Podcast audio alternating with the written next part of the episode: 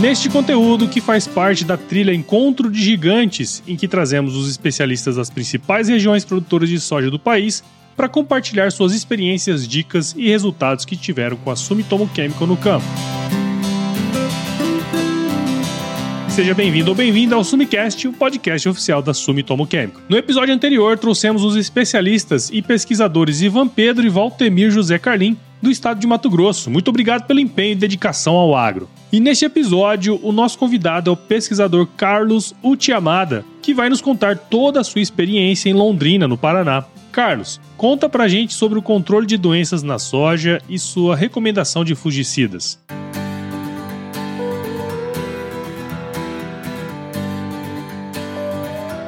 Falando um pouco sobre o controle de doenças na soja, vou comentar um pouquinho sobre o histórico da recomendação de fungicidas na cultura. Na época de 96, na, na safra 96, tivemos uma epidemia por oídio, uma doença que dizimou praticamente todas as áreas de soja no Brasil, com perdas que chegaram até 50%. Então foi uma doença realmente muito preocupante e na época gerou então várias pesquisas e a necessidade de recomendação de fungicidas para o controle dessa doença. Nós da Tagro começamos os trabalhos em 94 com a doença de final de ciclo na cultura da soja, que na verdade são duas doenças, a Septoria glycinis e a Cercospora kikuchi. São duas doenças que têm se manifestado a partir do final do enchimento de grão. Então, por isso denominamos de final de ciclo. Essas doenças promoviam, na época, perdas de 10 a 15% e justamente é, eles derrubavam as folhas antecipadamente,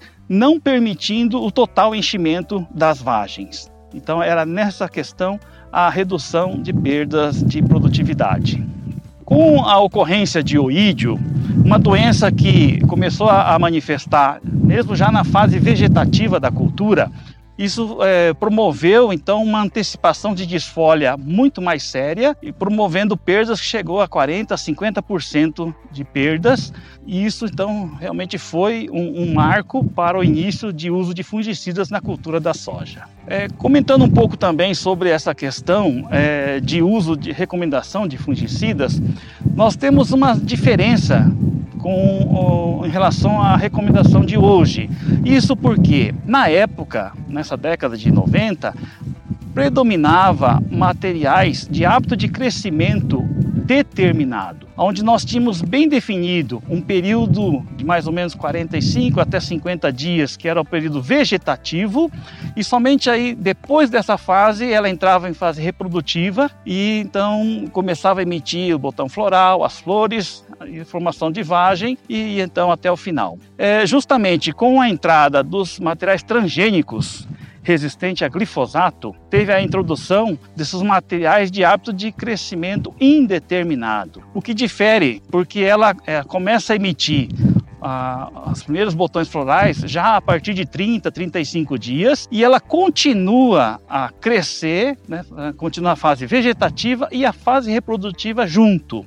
Né, então, mostrando ali essa diferenciação. Também em relação à arquitetura da planta, nós temos essas diferenças, porque o material de hábito de crescimento determinado, ele apresentava um índice de área foliar muito maior, quase que o dobro em relação aos materiais de hábito de crescimento indeterminado. E isso então justificou na primeira recomendação de fungicida para soja, falando em oídio, a primeira recomendação era de que é, começasse a fazer aplicação de fungicida quando atingisse o nível de 40% de severidade. Hoje, se nós pensarmos, e em função até da ferrugem, né, pensarmos num nível de severidade como esse, achamos até um absurdo. Mas o que temos de justificativa era justamente essa quantidade de área foliar né, que diferiu em relação aos materiais plantados na época e o que nós estamos plantando hoje. É, os materiais de hábito de crescimento indeterminado, ele apresenta menor quantidade de folhas, menor quantidade de área foliar. Então isso requer maior proteção, maior é, cuidado para proteger bem essas folhas, fazendo com que ela consiga a, encher os grãos. Outra diferença também em relação a esses hábitos de crescimento é a disposição das vagens, onde nós tínhamos com a predominância de vagens no terço mediano e terço superior é, nos materiais de, de hábito de crescimento determinado. Então, mais de 70% das vagens ficava no, no terço superior e terço mediano.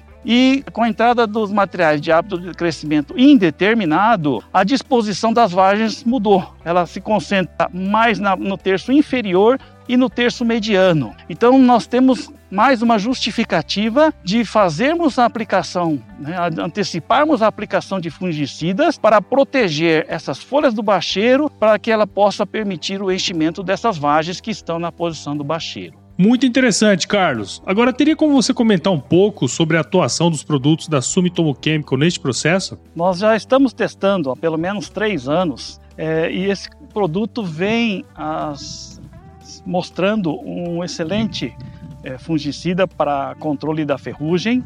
Né?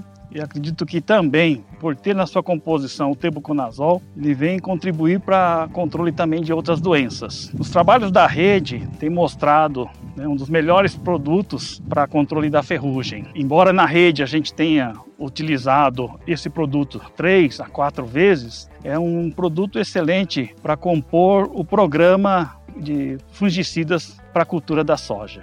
Carlos, conta um pouco também, por favor, como anda o panorama no Paraná. Falando sobre as principais doenças que têm ocorrido na cultura da soja aqui no Paraná, vem ganhando destaque nos últimos 3, 4 anos a mancha-alvo, causada pela Corinéspora cassícula. Essa doença é considerada secundária, mas vem ganhando importância principalmente com a adoção de materiais que apresentam suscetibilidade. Começou é, no Cerrado com a introdução de materiais que eram resistentes a nematóide de cisto.